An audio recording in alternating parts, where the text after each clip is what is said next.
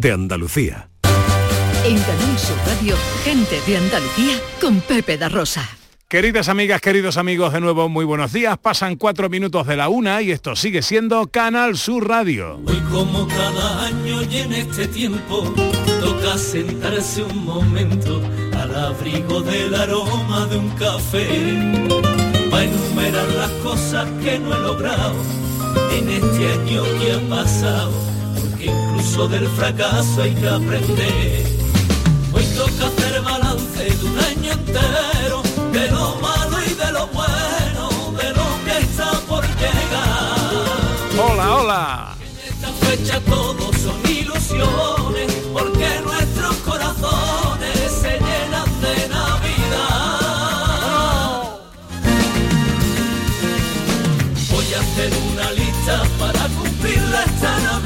¿Qué tal como llevan esta mañana de sábado 27 de noviembre de 2021? Ojalá en la compañía de sus amigos de la radio lo esté pasando bien la gente de Andalucía.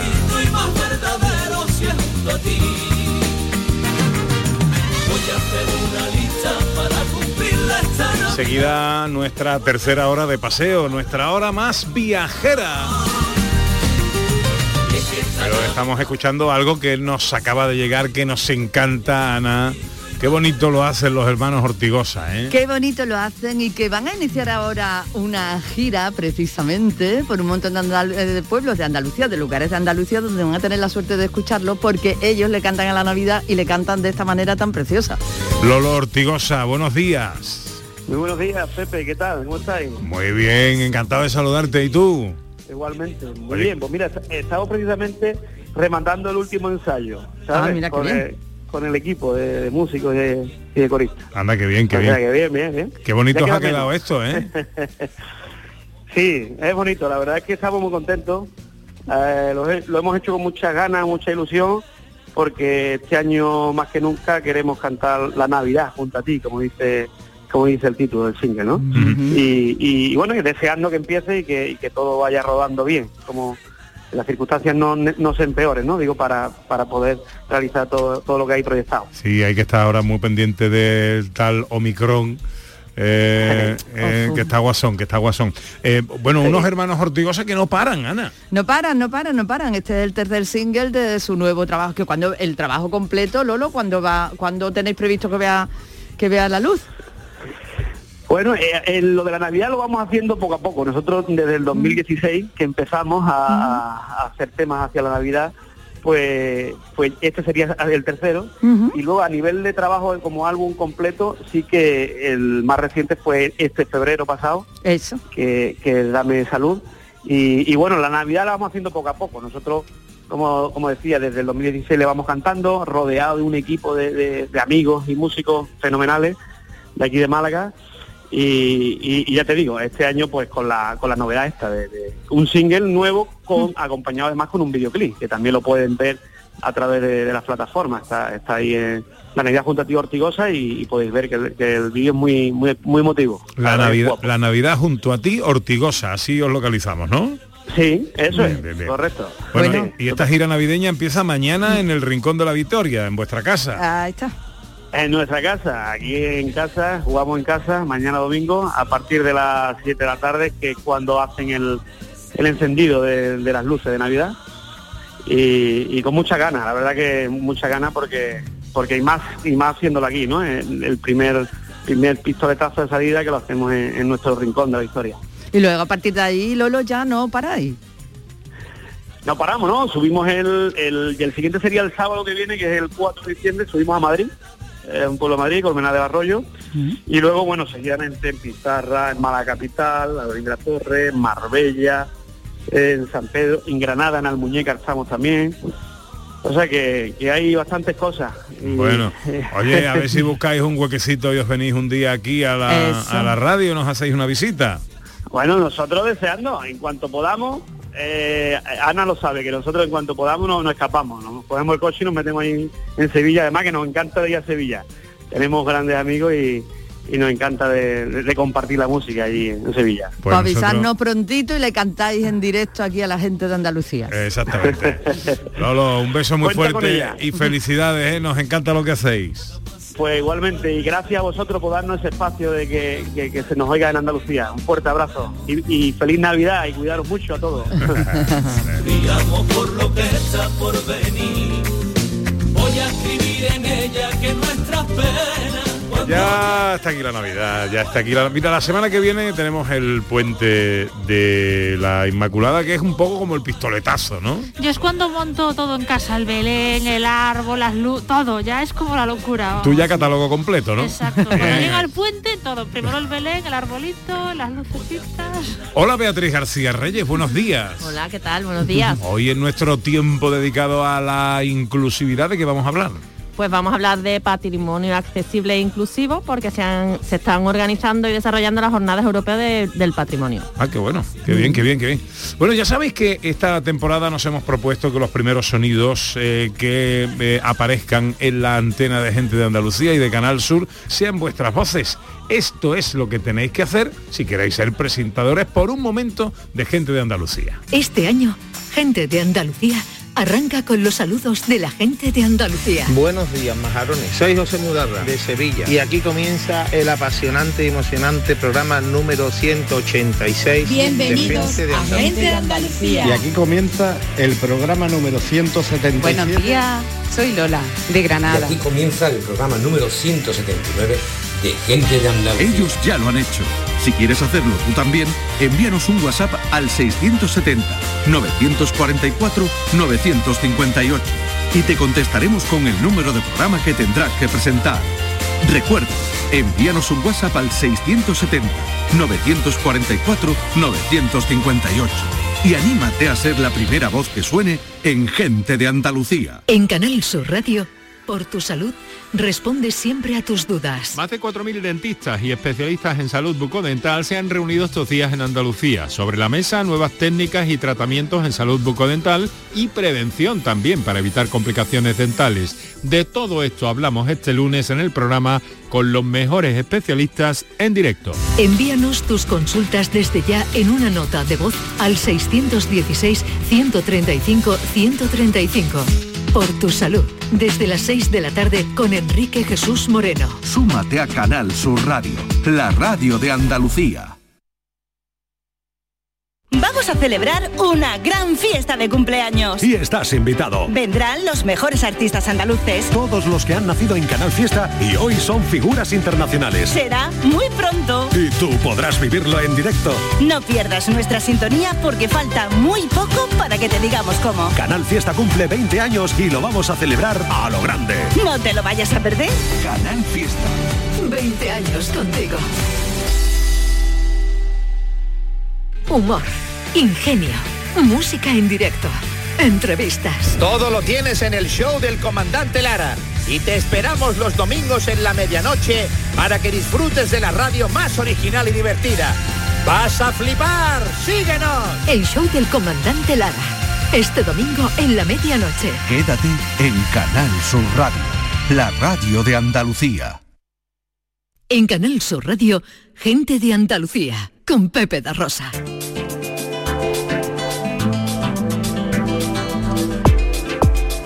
Y 13, 13 y 13, ¿eh? es una hora muy bonita.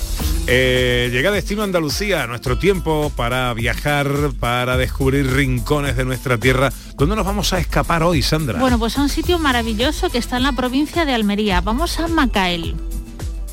Macael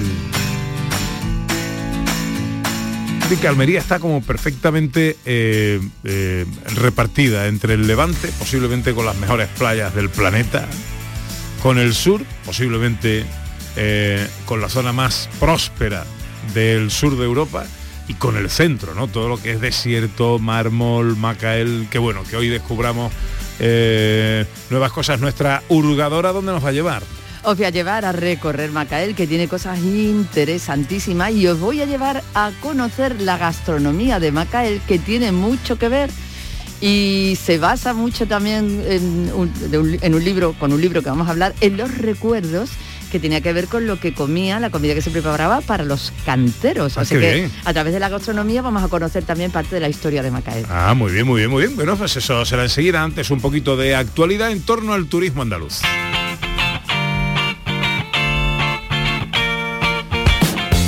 Primera muestra del dulce de convento de las Madres Carmelitas de Utrera, nueva oferta turística. Una iniciativa que pone en valor los recursos patrimoniales, culturales y gastronómicos de las Madres Carmelitas de Utrera, que podrán conocerse al detalle en esta jornada extraordinaria y de puertas abiertas, en la que durante un único día los visitantes se sumergirán en su vida monacal y de clausura.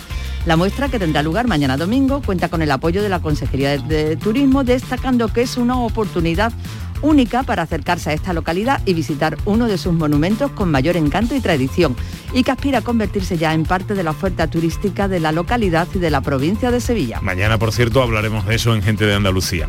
Andalucía vuelve a citar a las mejores golfistas del circuito europeo en el Open de España.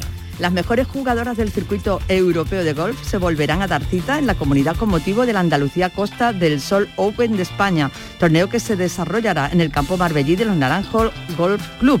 Este torneo cuenta con la colaboración de la Consejería de Turismo con el objetivo de difundir internacionalmente la imagen de Andalucía como un destino de excelencia para el turismo de golf. Referencia en el sur de Europa con más de un centenar de campos, una amplia oferta complementaria de calidad y un clima que permite jugar todo el año.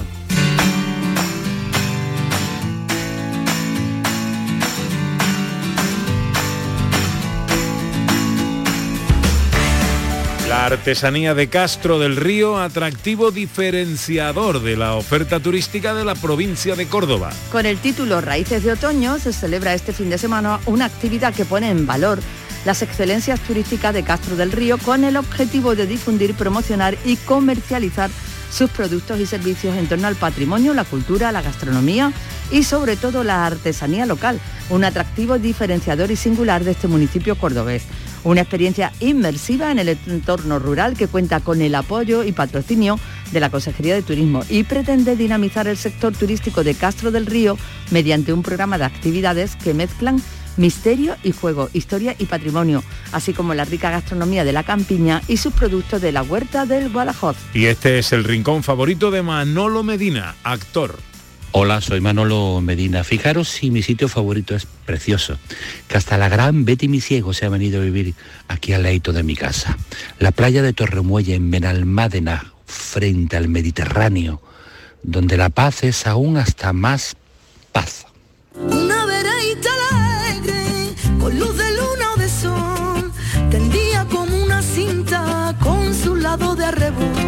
Ahora sí cogemos el petate, la maleta, la mochila y nos vamos a descubrir o a seguir conociendo un rincón de Andalucía que hoy es Macael. La veredita sonríe cuando tu piel acaricia. Pues ya estamos aquí en Macael. Mira qué bonito es Macael, que me gusta mi maletita, mm, cogiditos de la mano, vamos paseando por un sendero eh, y viendo mucho mármol, eso sí.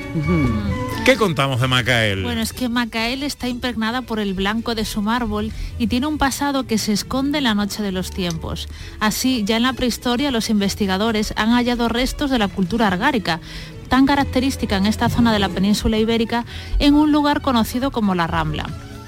Si avanzamos en el tiempo, llegamos hasta la época romana, donde la historia de Macael ya va ligada a su importantísima fuente de patrimonio, que son las ca- canteras de su característico y prestigioso mármol. Los romanos ya extraían este producto y con él realizaban esculturas, losas, lápidas y otros elementos decorativos. Durante la época musulmana, el mármol tendrá una importancia fundamental, sobre todo en los siglos X y XI, donde el mármol se extraía para realizar estelas funerarias, capiteles o tumbas, muchas de las cuales ya estaban destinados a la exportación y llegaron incluso hasta Nigeria. ¿eh? Fijaros el trasiego que tuvieron que, que estas piezas de mármol para llegar hasta un lugar tan apartado. Destacar también que en el año 936 Abderramán III lleva grandes cantidades de mármol desde Macael hasta Medina Zara, que estaba en ese momento en pleno proceso constructivo. Los historiadores indican que durante este periodo de domi- dominación árabe fue cuando comenzaron a explotarse de forma permanente las minas de Macael. En aquel entonces, el mármol de Macael era ya tan valorado como hoy, conociéndose con el nombre de El Real. Y incluso en la Alhambra de Granada también recibió mármol de esta localidad en la construcción, por ejemplo, de uno de sus elementos más representativos, como es el Patio de los Leones. Seguimos en el tiempo. El 4 de diciembre de 1489, Macael pasa a formar parte de los territorios cristianos tras la conquista definitiva de todos estos lugares por parte de los reyes católicos. En un principio todo se desarrolló en paz, pero tras la revuelta morisca y la definitiva expulsión de los moriscos de la península ibérica ya en tiempos de Felipe II, pues la zona de Macael queda bastante despoblada y esto va a hacer que la industria del mármol se resienta. Pero no mucho tiempo después, en el año 1573, Macael se va a repoblar con al menos 22 familias, que parece además que llegaron de la zona del Levante y de Castilla la Nueva, eran cristianos viejos, ¿no? que era lo que, lo que traían para estas zonas. Desde el siglo XIX la extracción de mármol de Macael ha sido ya imparable. Hay un hito muy importante que fue la puesta en marcha en el año 1895 del ferrocarril de la Almanzora, que va a permitir que se exporte el mármol de Macael al resto de España y otros lugares del mundo, llegando por ejemplo a Barcelona. Hay mucho, mucho mármol que se utilizó en, la, en edificios y obras de esta, de esta ciudad. La importancia de esta industria es tal que Macael es el primer productor de mármol de España. Y para terminar, bueno, os va a parecer increíble. Os voy a decir algunos ejemplos donde se ha utilizado, ¿vale? Durante la historia el mármol de Macael, ¿vale? Por ejemplo, se usó en la Capilla Real de los Reyes Católicos de Granada, en el Palacio de Carlos V, en la Catedral de Granada, en el Monasterio del Escorial de Madrid, ojo, ¿eh? que es una obra importantísima. También tenemos mármol de Macael en la Catedral de Sevilla, en la Catedral de Almería, en el Castillo de Marqués de los Vélez, que ese patio renacentista está hoy en día expuesto en el Museo Metropolitano de Nueva York o también, por ejemplo, en el Palacio Real de Madrid. ¿no? Increíble el destino y el uso que se le dio al armo de Macael en todas estas obras a lo largo de la historia.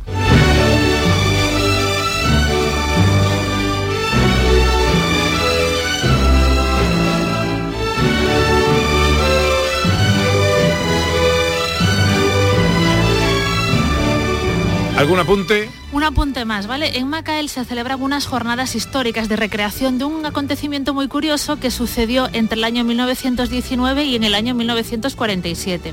Bueno, los caciques de Macael en el año 1919 quisieron, intentaron privatizar la explotación del mármol, ¿vale? Para que pasara a manos particulares. ¿Qué pasa? Que por, desde la época árabe y por tradición, el mármol de Macael pertenecía al pueblo.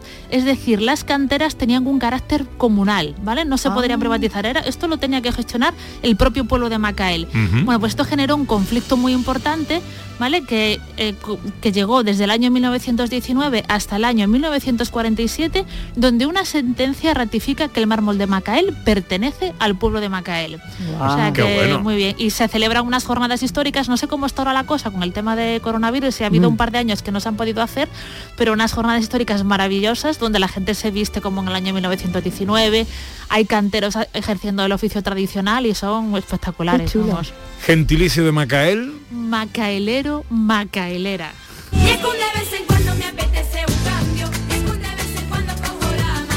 Bueno, cosas que hacer y que visitar en Macael, aparte de las que nos recomienda nuestra historiadora, Ana Carvajal, que es la hurgadora oficial de gente de Andalucía, que nos propone. Pues mira, yo hurgando, hurgando, he encontrado que tenemos una persona que nos puede guiar estupendamente porque es la gerente de la empresa de guías turísticos locales que se llama además la empresa Made in Macael.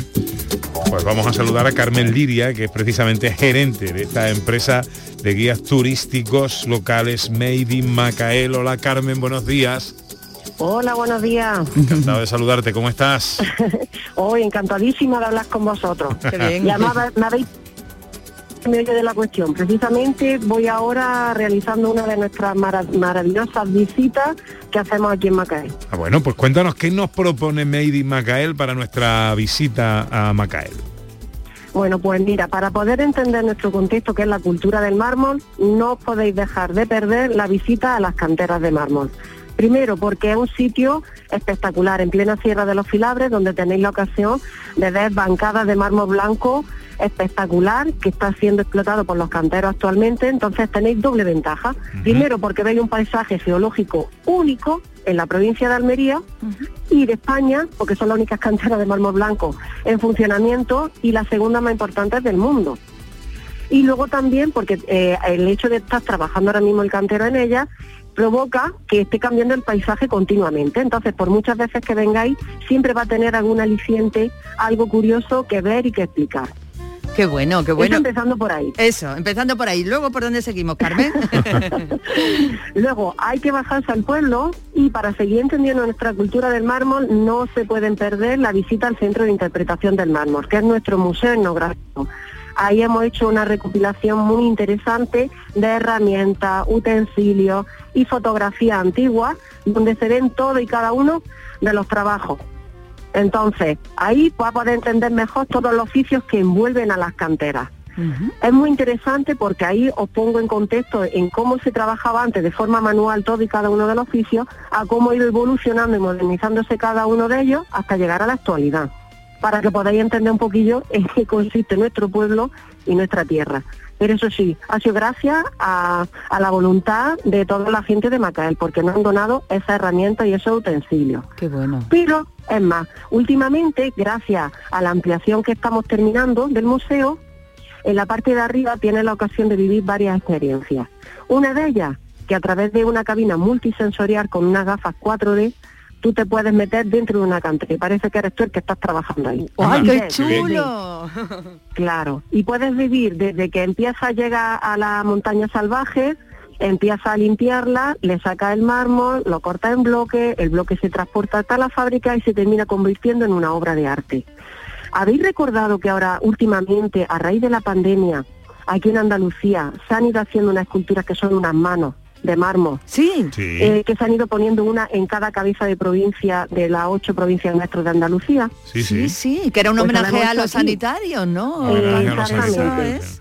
Exacto. Pues esas Ah. manos se han, la han realizado la Asociación de Empresarios del Mármol de aquí de Macael. Y con nuestra joya, que es el mármol blanco nuestro.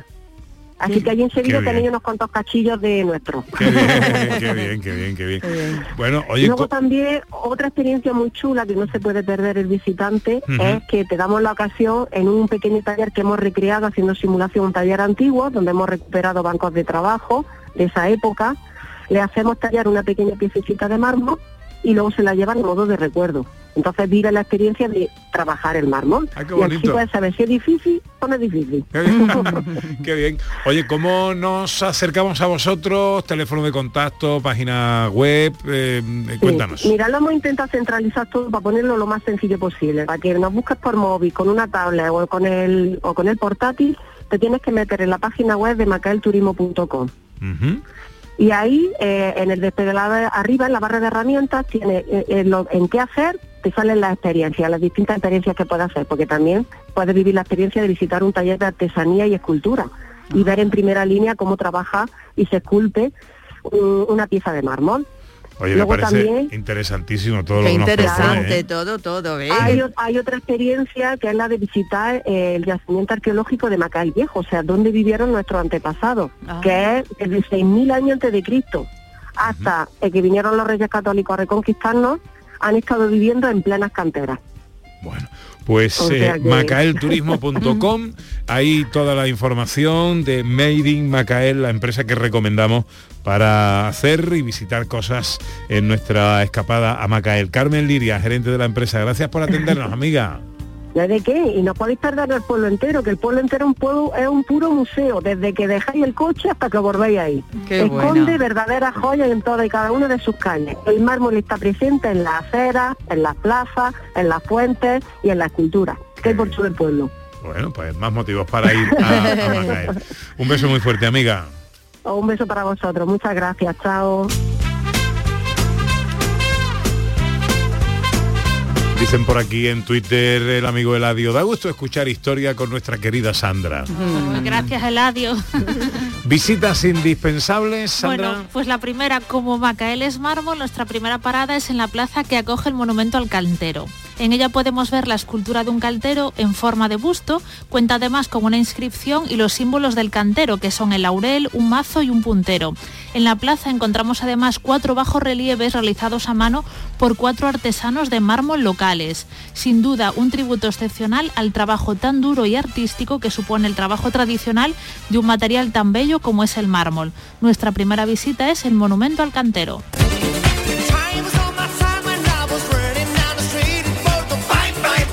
Segunda visita. Bueno, pues seguimos, ¿vale? Con mármol vamos a ver la réplica de la Fuente de los Leones. Esto está situado en la Plaza de la Constitución de Macael y pone en valor, en relevancia, el hecho de que se hizo un estudio en la Fuente de los Leones de la Alhambra eh, que dicen que tanto el mármol usado en la taza como las esculturas es el mármol del Ma- de Macael extraído a mediados del siglo XIV. Entonces tenemos una réplica exacta de la Fuente de los Leones de la Alhambra en, en Macael, a excepción de que en la Alhambra va rodeado de una, bueno, la Fuente de los Leones tiene una inscripción de un poeta, del poeta Ibn Zanrak, y en la Alhambra está rodeado por unos, unas piezas de mármol donde va traducido y en Macael no, es el elemento original. Entonces, pues podemos ver los 12 leones, que sabemos que están de- son todos de diferentes tamaños y con distintos detalles, una réplica exact- prácticamente exacta de la Fuente de los Leones de la Alhambra.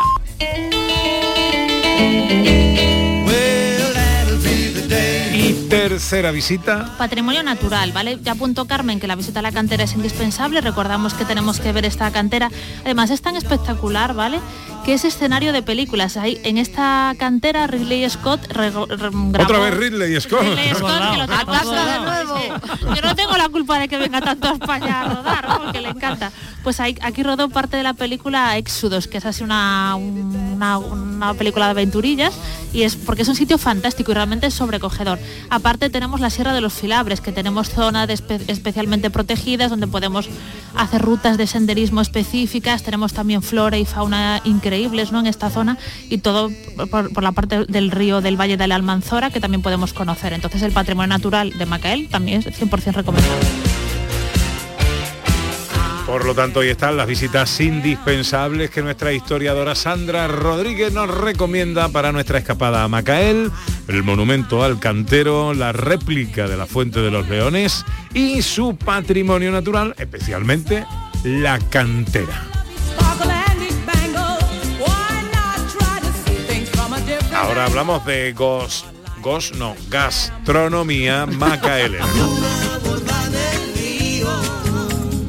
χάρια και ¿Dónde me va a llevar a comer, Ana? Hombre, después de recorrer la Sierra de los Filabres, después de ver la cantera, después de recorrer todo el pueblo con todos esos puntos de interés que tanto Sandra como Carmen nos han dicho, pues tenemos que comer. Entonces, más que llevarte a un sitio, te voy a recomendar un libro en el que podemos conocer muy bien la gastronomía de Macael y la vinculación que tiene con los, con, con los canteros, con lo que se comía, con la tradición, en fin, muy interesante. Puri Pastor es autora del libro Macael, Gastronomía y Tradición y experta en gastronomía local. Hola Puri, buenos días.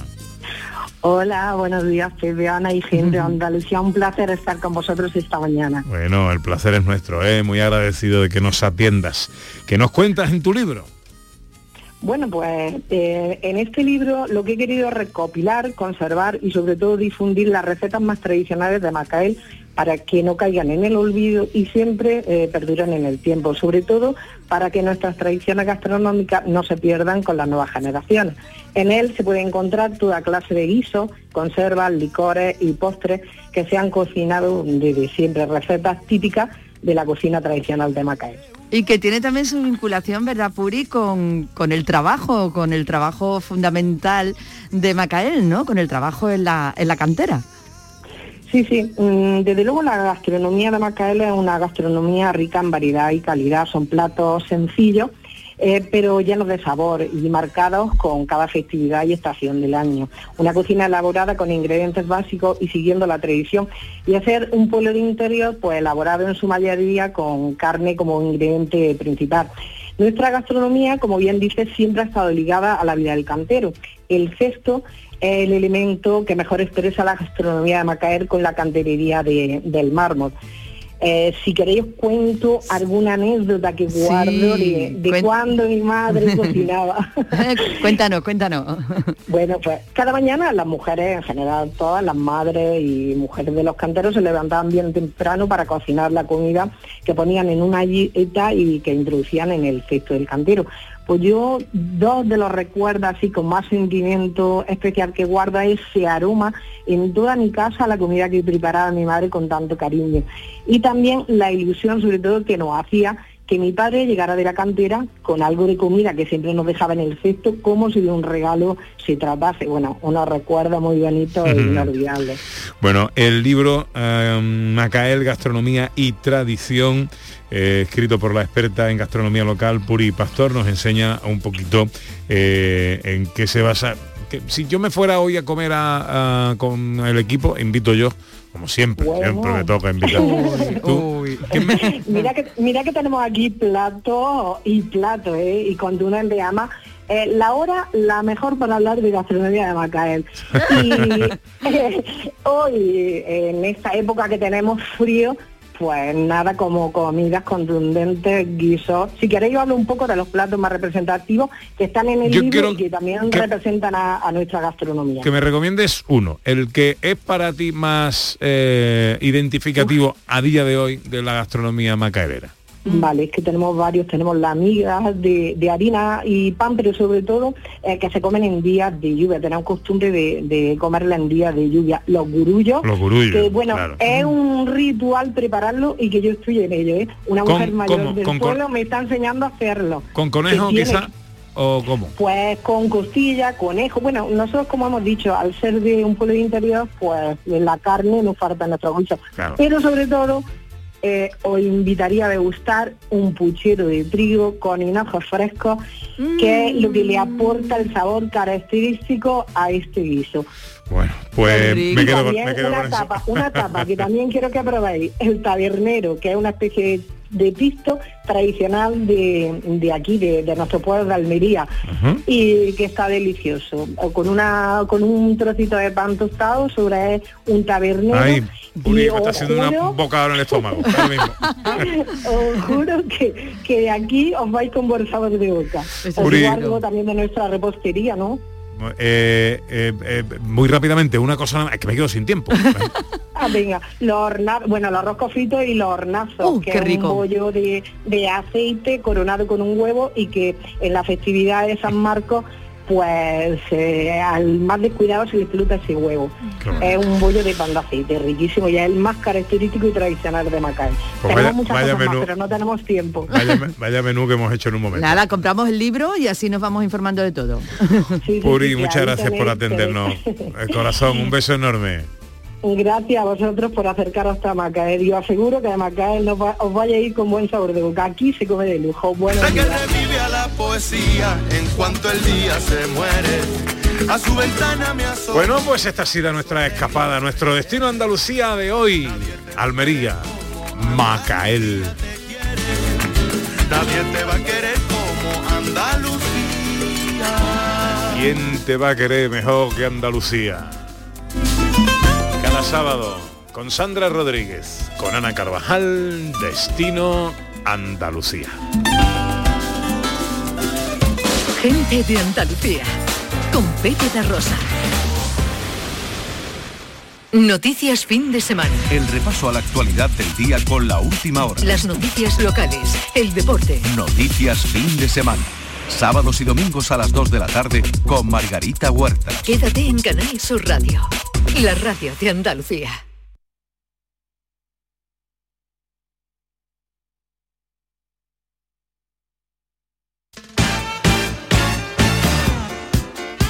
Gente de Andalucía, con Pepe da Rosa. Con Beatriz García Reyes, que es nuestra especialista en accesibilidad, en inclusión. Hoy nos traes las jornadas europeas de patrimonio. ¿Qué es esto exactamente, Beatriz? Pues mira, las Jornadas Europeas de Patrimonio son un programa que, lo que intentan es sensibilizar sobre el patrimonio cultural que tenemos y tienen su origen en la celebración en Francia de las Jornadas de Puertas Abiertas para Monumentos Históricos que fue en 1984. Eh, hay que decir que son el mayor evento cultural europeo que tiene carácter participativo y se desarrollan como unas jornadas de puertas abiertas en las que mm, se pueden asistir a visitar monumentos, museos, bibliotecas, archivos. Y hoy la traemos a la sección porque este año se han organizado mm, en torno al lema Patrimonio accesible e inclusivo. Entonces en Andalucía se lleva participando en esta jornada desde el año 1992, tiene muchísimas actividades divulgativas eh, en todas las provincias y entonces pues vamos a hablar hoy con don Juan Cristóbal Jurado Vela, que es el secretario general de Patrimonio Cultural de la Junta de Andalucía, para que nos cuente un poquito. Don Juan Cristóbal, muy buenos días. que hay? Buenos días, encantado, encantado de estar con, con todos vosotros. Igualmente, muchas gracias por aceptar nuestra invitación. ¿Por qué es importante que Andalucía se sume a la celebración de las Jornadas Europeas del Patrimonio? Bueno, como, como estaba comentando, como estaba comentando Beatriz ahora mismo, efectivamente las jornadas europeas de patrimonio, eh, quiero señalar que eh, surgen precisamente en Andalucía e inician su andadura en Granada en el año 1985 como consecuencia de, de la segunda conferencia europea de ministros responsables del patrimonio cultural, como ha señalado, como ha señalado Beatriz, a raíz de la propuesta que hace el ministro francés. Vamos a ver, nosotros desde, desde la Junta de Andalucía entendemos que las jornadas europeas de patrimonio son importantes porque eh, en ellas confluyen determinados objetivos. Por ejemplo, la sensibilización de los ciudadanos europeos en- sobre la riqueza y la diversidad cultural de Europa y en nuestro caso de, de nuestra tierra, de Andalucía. Eh, el fomento eh, del diálogo intercultural y el refuerzo del sentimiento europeo para compartir una misma, una misma identidad. Y también la sensibilización a la sociedad y también a los responsables políticos, por supuesto, sobre la necesidad de proteger el patrimonio cultural. Vamos a ver, nosotros desde la Consejería de, de Cultura y Patrimonio Histórico entendemos que no se puede querer proteger o admirar un patrimonio si no lo conocemos. Por lo tanto, la concienciación de los andaluces eh, respecto de nuestra riqueza cultural para nosotros es fundamental. Claro. Efectivamente, como ha señalado Beatriz, en 2021 eh, las Jornadas Europeas de Patrimonio, su, su título ha sido Patrimonio Accesible e Inclusivo. Para nosotros, ¿por qué son importantes también estas jornadas? Nosotros entendemos que la difusión de nuestro, de nuestro patrimonio cultural es un objetivo prioritario para, para la propia Consejería y entendemos que la mejor forma, como he dicho, de protegerlo es dándolo precisamente a conocer y concienciando a la sociedad de los valores que tenemos en, nuestra tierra, en todos nuestros conjuntos, nuestros museos, archivos, bibliotecas, para, para dar un- una carta de naturaleza también a, todas esas instituciones. Yo quiero destacar que en las jornadas europeas de patrimonio que se han celebrado en, en esta legislatura eh, se ha fomentado la participación de sectores de público que por una serie de motivos se habían encontrado previamente excluidos del disfrute de nuestro patrimonio histórico por tener capacidades diferentes. Así, por ejemplo, nosotros en la Consejería de, de Cultura estamos haciendo un esfuerzo económico eh, bastante importante eh, en esta legislatura para el desarrollo y la celebración de estas jornadas. Puedo señalar, por ejemplo, que prácticamente en esta legislatura hemos llegado al triple del crédito destinado a las jornadas europeas en relación con legislaturas anteriores. Actualmente el gasto... Para la celebración de, de esta, de esta jornada, Juan Cristóbal, ah, la Consejería ha organizado eh, un montón de actividades. ¿Por qué no nos hablas de ellas? Efectivamente. Nosotros hemos organizado alrededor de una aproximadamente unas 140 actividades. Eh, en relación con el patrimonio accesible e inclusivo, nosotros, por ejemplo, eh, no solamente destinados al, al público general, sino también a personas con, con capacidades diferentes y también en riesgo de, exclusión social, se han organizado actividades muy diversas orientadas a escolares, a público familiar y también a la tercera edad. Una cosa importante también que hemos, llevado a cabo es que eh, las actividades destinadas al público general también han tratado de concienciar hacia aquellos otros colectivos con dificultades de acceso. Eh, por ejemplo, nosotros hemos desarrollado actividades para, para personas con capacidades diferentes de carácter psíquico, de carácter funcional, también para personas con, con pérdida auditiva, pérdida visual y para determinados colectivos con, con riesgo de exclusión social, como pueden ser, por ejemplo, los adolescentes de conflictividad social o determinados colectivos de mujeres. En total, nosotros eh, hemos desarrollado aproximadamente unas 30 actividades mm, destinadas a estos colectivos. Quiero eh, especialmente eh, realizar un agradecimiento para las distintas asociaciones que han llevado a cabo una colaboración estrecha con la Consejería para, para poder desarrollarla. Qué bien. ¿Y nos podrías poner algún ejemplo de, de estas actividades inclusivas? Sí, voy a intentar ser sintético porque, como digo, han sido, Sí, por favor. han sido bastante. Por ejemplo, Sí, Laura, la, más, la que consideres que haya tenido más repercusión o mejor acogida. Bueno, es que han sido varias porque en realidad la acogida está siendo bastante, está siendo bastante, bastante buena. Por ejemplo, puedo señalar que en Almería eh, se han realizado actividades para colectivos que ahora prácticamente estaban, estaban ignorados, como por ejemplo niños con trastorno de- del espectro autista y también para el público infantil con, diversidad funcional. Eh, si tengo que destacar algunas, sin perjuicio, como digo, que en la totalidad de las provincias se han llevado a cabo visitas con lenguaje de signos, visitas teatralizadas, Eh, tengo que destacar eh, una propuesta del, Museo Arqueológico de Granada con la presentación de, un proyecto que se llama Almusactra, que es un portal de accesibilidad de museos de la Junta de Andalucía en lectura, en lectura fácil. Por ejemplo, también se han desarrollado, como es el caso del Teatro Romano de Málaga, eh, se han desarrollado actividades para de talleres inclusivos, por ejemplo, con asociaciones de síndrome de Down de Málaga en este caso, para, para realizar eh, reproducciones romanas eh, con vistas a la inclusión de, la- de las personas con, con síndrome de Down. Bueno. Muy pues, interesante, eh, eh, sí, la verdad es que todo esto es apasionante, Beatriz. Sí, pues una página web donde pudieran encontrar información sobre, sobre estas jornadas. Sí, bueno, nosotros en la página web de, de la propia Consejería de Cultura se encuentra se encuentra todo el dossier de información de, de, de la Jornada Europea de Patrimonio, que todavía no han terminado, nos queda todavía el fin de semana que viene, precisamente con una actividad importante en Italia, en este sentido. Pues muchas gracias. Bueno, a través de la página web de la Junta de Andalucía, Cultura y Patrimonio Histórico, ahí tenemos toda la información.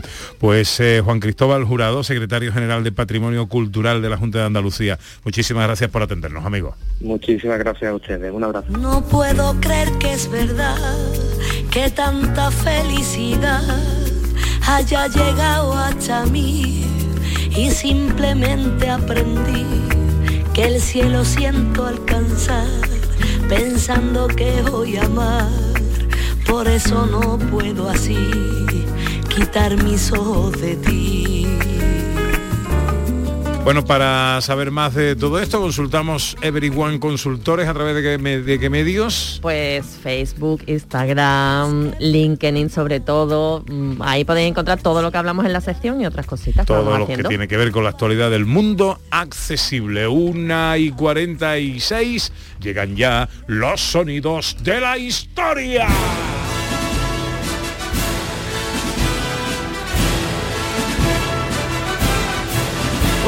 Con Sandra Rodríguez, un viaje en el tiempo para terminar el ratito de radio que echamos los sábados juntos desde las 11. ¿A dónde, a cuándo viajamos hoy? Hoy viajamos al año 1993. Quiero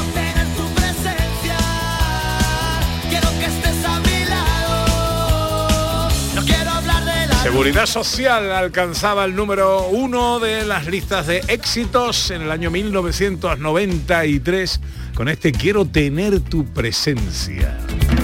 Bueno, en el año 1993 pasan muchas cosas. Fue el año, por ejemplo, en que muere Pablo Escobar, este narcotraficante colombiano tan de moda por esto Popularizado de... por Netflix. Por, Exacto. por Netflix, efectivamente. Plata plomo, ¿no? Líder del cártel de Medellín y una persona un poquito violenta, ¿no? Si acaso. Madre, sí. Vamos. También pasa otra cosa que yo la tengo en la mente, no sé si acordáis, fue el año en que apuñalan a Mónica Sellers. Ah, sí. En el torneo de tenis, sí, exacto, Sí. en Hamburgo, un fanático, una persona Sí, pero una- un aficionado de ella, o sea, Sí, era un sí, sí, seguidor. exacto. sí. ¿Y qué pasó? Que esto hizo que todas las medidas de seguridad del mundo del tenis cambiasen ¿no? a partir de ese momento. También empieza Internet, ¿no? Ya se habla de cosas de Internet, ya la gente dice, oh, ¿qué es Internet? Vamos a tener una red y tal. Empieza por ahí en el año 93 y es el año en el que Bill Clinton toma posesión como presidente de los Estados Unidos. I, William Jefferson Clinton, do solemnly swear.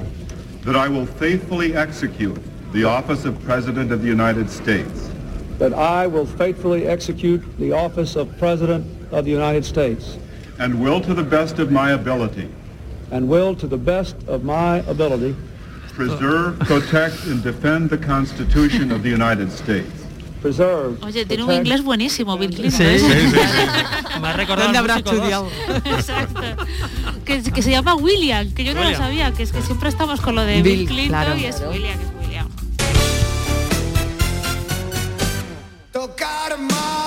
Otro de los Oh, qué éxitos bueno. del año. Manolo Tena con este temazo. Y este año, en el año 93, apareció un programa de, en televisión que es Código 1, ¿vale? Estaba presentado en primer momento por Arturo Pérez Reverte y Maite Pascual y se abordaban hechos criminales reales que no habían sido resueltos aún por la policía. Vamos a escuchar un poco de la intro del primer programa. Ya la música es como muy... Sí, sí, de susto ya. Es el término que utilizan las policías europeas, algunas policías europeas, para definir un delito, incidencia o suceso. Contaremos con casos todavía sin resolver y con casos cerrados. Código 1 sigue la pista del criminal más buscado desde Alcácer a las costas de Irlanda. Qué voz, Eso estaba pensando yo, digo, hostia. Bueno, ya veis el tono del programa, ¿no? Que era que era así como de investigación. Bueno, pues en código 1, ¿vale? Es que esto me hace mucha gracia. Va a aparecer uno de los testimonios que desencadenará en uno de los vídeos virales de la, de la historia de España, ¿vale? Esto es el, un señor gallego que se llama José Tojeiro, que cuenta una historia de cómo le roban porque le pusieron droga en el colacao. Vamos a escucharlo, ¿vale? Nuestro siguiente protagonista es natural de un pueblo de La Coruña llamado Cariño. Y la verdad es que José Tejero parecía necesitar ese cariño que buscaba en los brazos de tres prostitutas. Sin embargo, ellas debían de querer otra cosa en él, puesto que ahora José las ha denunciado por robo. Dice que le han quitado cuatro millones de pesetas y dice también que tiene pruebas. Esas pruebas son las fotos de las tres mujeres. Unas fotos en las que aparecen desnudas y que según José él mismo les ha sacado, el mismo tomo. Pilar Barahona y Rocío Carrillo les cuentan esta historia curiosa. Bueno, es, este es el... No, no era el sonido que estábamos Era, esperando. claro, exacto, que vamos a escuchar exactamente, pero lo podéis buscar en YouTube perfectamente, que es José Tojeiro droga en el colacao, ¿vale? Que el señor es- nos cuenta que le robaron justamente porque se quedó dormido, porque le habían puesto droga en el colacao, además droga con G, porque es de una zona de Galicia donde se utiliza la geada, ¿no? Que las G se pronuncian como Jotas. Y es buenísimo, ¿vale? Es para partirse. ¿Qué pasa? Que esto fue en el año 93, no había internet ni nada, pero en el año 2000 se subió a YouTube y fue uno de los vídeos más virales del año 2000, ¿vale? O sea, que una cosa que, ya apareció Droja, aquí. droja en el colacao. Droga en el colacao, ¿eh? Bueno, pues esta fue la canción ganadora del Festival de Eurovisión de 1993.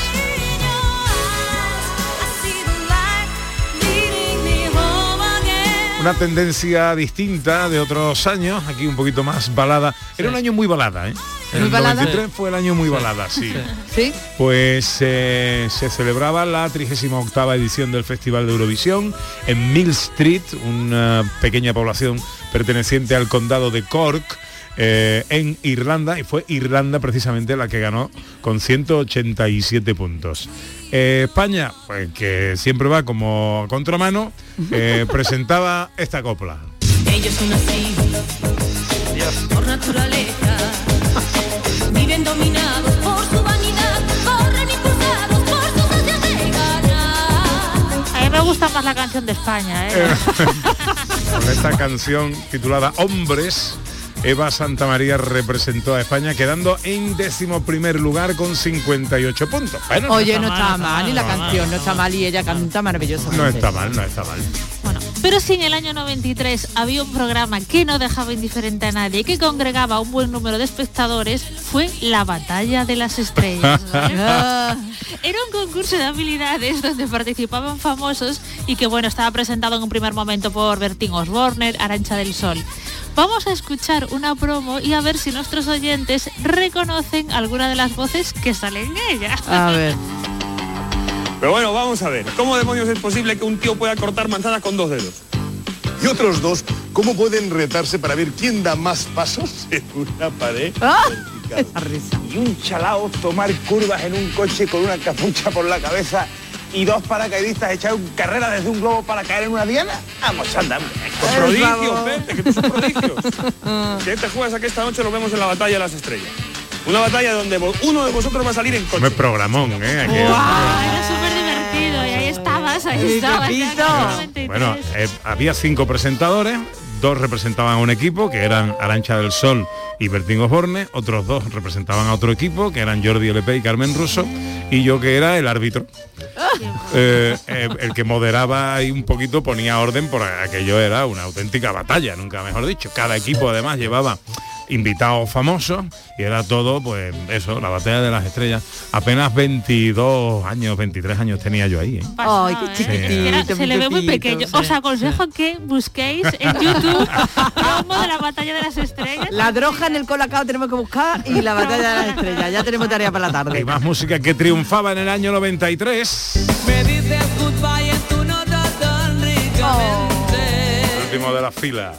Como un burro amarrado a la puerta de un baile. Número qué uno. qué grupazo.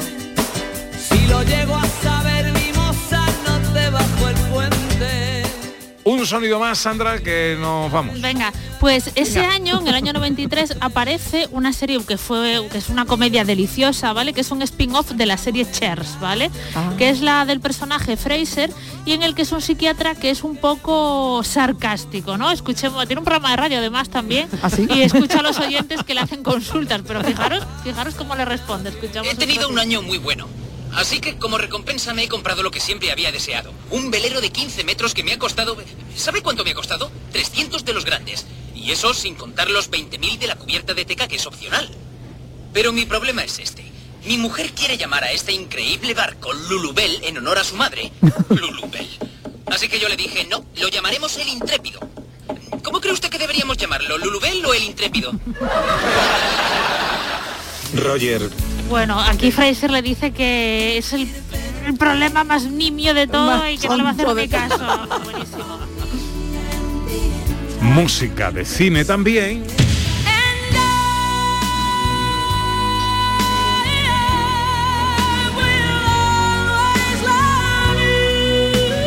Canciones más hermosas de la historia de la música, Whitney Houston, Y de las mujeres más hermosas también, y de la voz más hermosa, y Ah. del talento más grande. hasta que le dio por el Mirinda. Eh, en fin.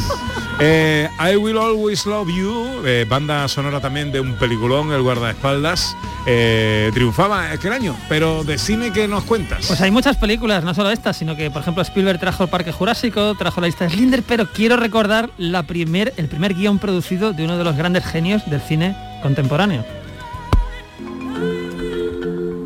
A veces Clarence me pregunta qué habría hecho si él hubiera muerto. Si aquella bala hubiera ido 5 centímetros más a la izquierda.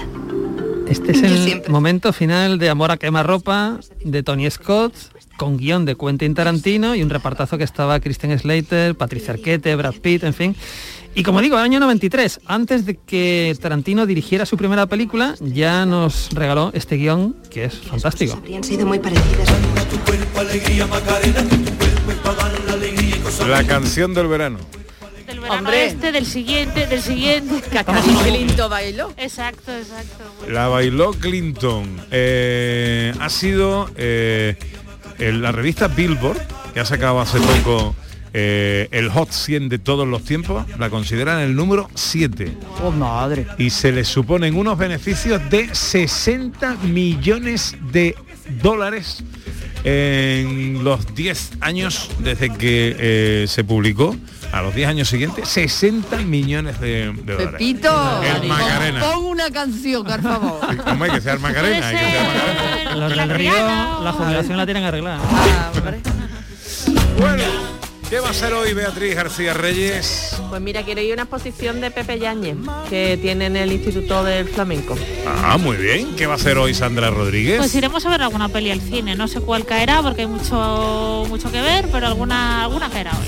¿Qué va a hacer Ana Carvajal? Eh, Pues creo que voy a ir al Museo de Arte Contemporáneo, también a ver una exposición caminando por la orillita del río. Nuestro director tiene un chiste inquietante para despedir el programa de hoy. Lo va a tener. Muy, muy inquietante. Llevo toda la semana trabajando en esto. Se abre el telón y aparece David Copperfield, el mago, ¿no? Sí. Ajá. Y, y de repente aparece su padre y le dice, lárgate de aquí, lárgate de aquí. se cierra el telón. ¿Cómo se llama la actriz? Yo lo Ya la sé. calla. Vete, David. Dios mío, almas paralelas ya. Está muy bueno. Yo me No vengo lo- arriba No cuando... me lo puedo creer. Aquí toda la semana inventando un chiste y ahora da y la cierta. Y con esto, amigas y amigos, tenemos que ir diciendo adiós.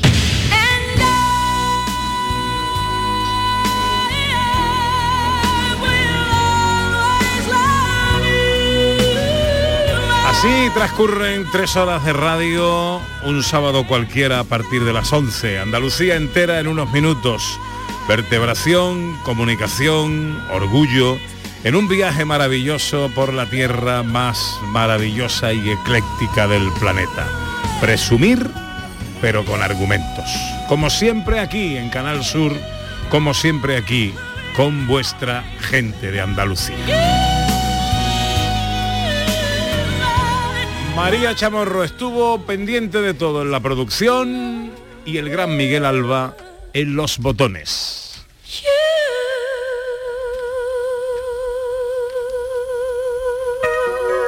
Ahora se quedan con la información en Canal Sur Radio. Volveremos mañana. Serán las 11 y ojalá estén todos ahí. Amigas, amigos, sean felices. Adiós.